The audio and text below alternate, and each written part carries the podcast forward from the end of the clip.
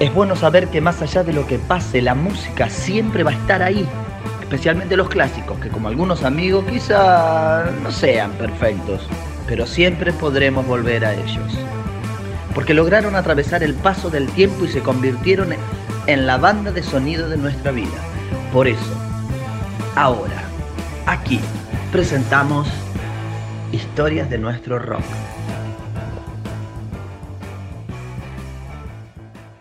Hola, ¿cómo estás? Bienvenido, bienvenida a una nueva columna de historias de nuestro rock. Mi nombre es Sebastián Romero y hoy vamos a compartir la música de Fémina, pero no voy a estar solo en esta columna porque tenemos una invitada de lujo. Clara Miglioli nos va a estar guiando por este viaje a las canciones. Y ahora sí, sin más preámbulos, sentate y agárrate que empezamos a pura música. Lo que ya está sonando en el aire de EQ Radio es Fémina y se llama Decise de mí.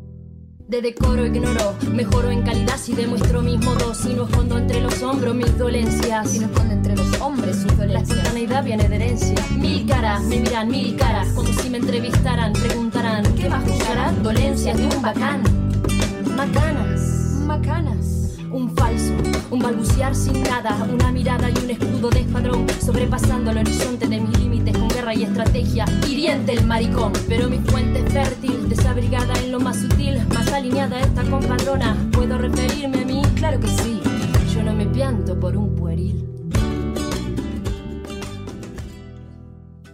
Escuchábamos Decise de mí, y aunque yo ya te presenté a la invitada, no está de más repetir que Clara Miglioli es quien nos está acompañando hoy. Por si alguno se engancha recién a la columna, viste cómo es esto. Y ya entrando en la entrevista, lo primero que te quiero preguntar, Clary, es ¿cómo surgió Fémina? Bueno, Fémina surgió en Buenos Aires cuando Sofía Truco y yo, Clara Miglioli, nos fuimos a vivir allá a estudiar artes escénicas. Sofía estudiaba danzas urbanas y yo estudiaba teatro, actuación con Pompeyo Audibert y empezamos a practicar la, escritura automática, la poesía. Siempre compartimos el amor por el escenario porque éramos compañeras de teatro desde muy chicas y el amor por el rap. Y quisimos empezar a rapear juntas cuando teníamos 20 años y empezamos a jugar con las rimas, agarrábamos bases instrumentales, teníamos unos grandes maestros que nos ayudaron, Apolo Novax sobre todo, y toda la crew de, de Coxmos.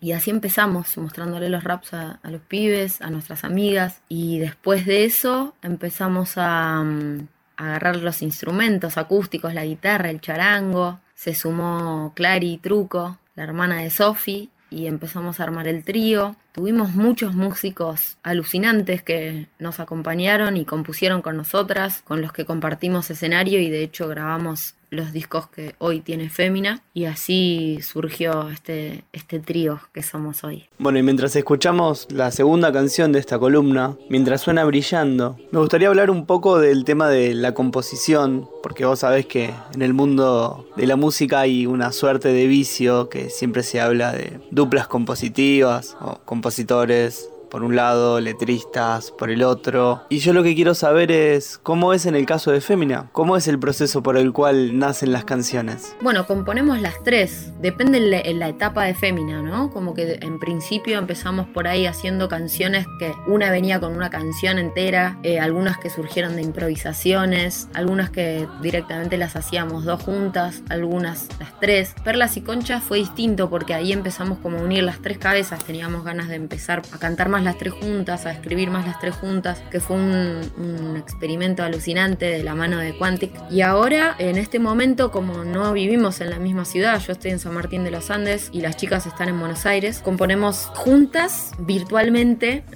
por Zoom, y nuestro hermano está, está produciendo los nuevos temas, Sudaka Beats está haciendo las mezclas y, y coproduciendo con mi hermano también. Entonces trabajamos con mi hermano desde acá, desde la Patagonia, grabamos acá en casa, las chicas graban en el estudio allá y cada tanto hacemos esto, como reuniones y compartimos las ideas y la verdad que siempre encontramos la manera de seguir uniendo nuestras mentes y trayendo nueva música al mundo.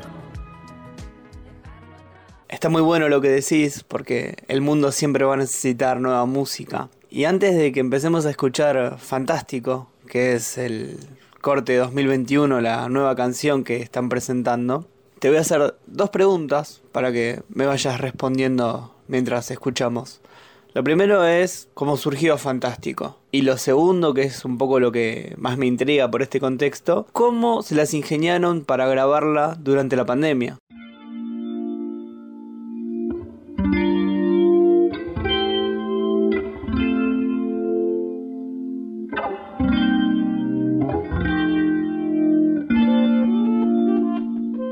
Bueno, Fantástico surgió por las muchísimas ganas que teníamos de hacer una nueva canción después de muchísimo tiempo de silencio. Teníamos ganas de juntarnos de nuevo a cantar a cantar juntas, a hacer letras, así, con este contexto pandémico. Gracias a que mi hermano está acá y que yo hago mucha música con él, y de hecho Fémina hizo mucha música con él y compartimos muchos escenarios a lo largo de nuestras vidas, decidimos que la, mejor era que, fuese Oli, mi hermano, quien, quien nos produzca y componga esta canción con nosotras. Y fue hermoso, la verdad que nosotros grabamos desde acá, nos juntamos los cuatro como a partir de un estribillo que había surgido, tirando frases, tirando melodías y fue muy fácil, la verdad que, salió fácil y, rápido. Y mm, esto que plantea la pandemia, nos adaptamos rápido. O sea, bueno, hubo un tiempo que no, que no sacamos nada nuevo porque también creo que como el proceso que hicieron todas las personas, ¿no? De, al principio parecía que eran dos semanas, que era un mes, que eran dos meses, tres meses.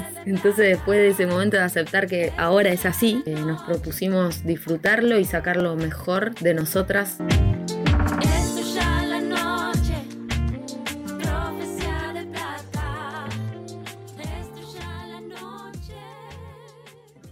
Qué genial esto que decís, que lo voy a trasladar al concepto de sacar lo mejor de cada uno. Me parece que es por ahí.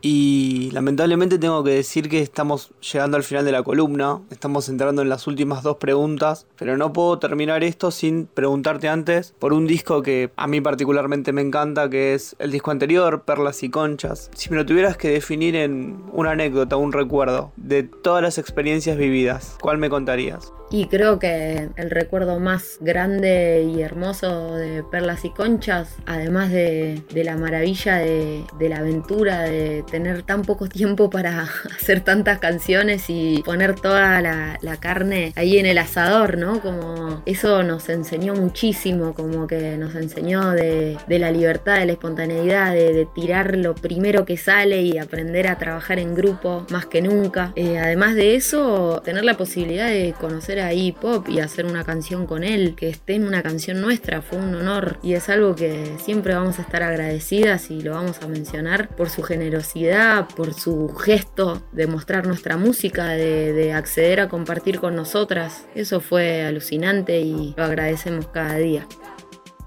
Bueno, y ahora sí, llegamos al final de la columna, pero tengo que decir un par de cosas antes de la última pregunta. A vos que me estás escuchando del otro lado, dos cosas. La canción que sonaba de fondo se llama Resist, es el tema de Fémina con Iggy Pop. Segundo, si todavía no nos seguís, seguinos en Instagram, arroba hacemos somos y en arroba Sebas Romero me vas a encontrar a mí y ahí me podés mandar mensajes, pedir columnas, lo que quieras. Ahora sí, antes de despedirte, Clara, primero, bueno, muchas gracias por haber estado con nosotros en esta columna, repasando toda la historia de Fémina. Y nosotros tenemos una costumbre en el programa que es cerrar estas columnas contando una historia detrás de una canción. Así que elegí la que más te guste de todo el repertorio y contame la historia detrás de esa canción. Bueno, te voy a contar la historia de, de Eutain, que es una canción que está en nuestro segundo disco Traspasa. Esa canción es hermosa la historia porque encontramos hace muchísimos años un diario íntimo de, Clara Truco, de Gwen, que decía que tenía una bola de chicos a la cabeza que le gustaban todos los chicos de San Martín de los Andes, del pueblo, morocho, rubio,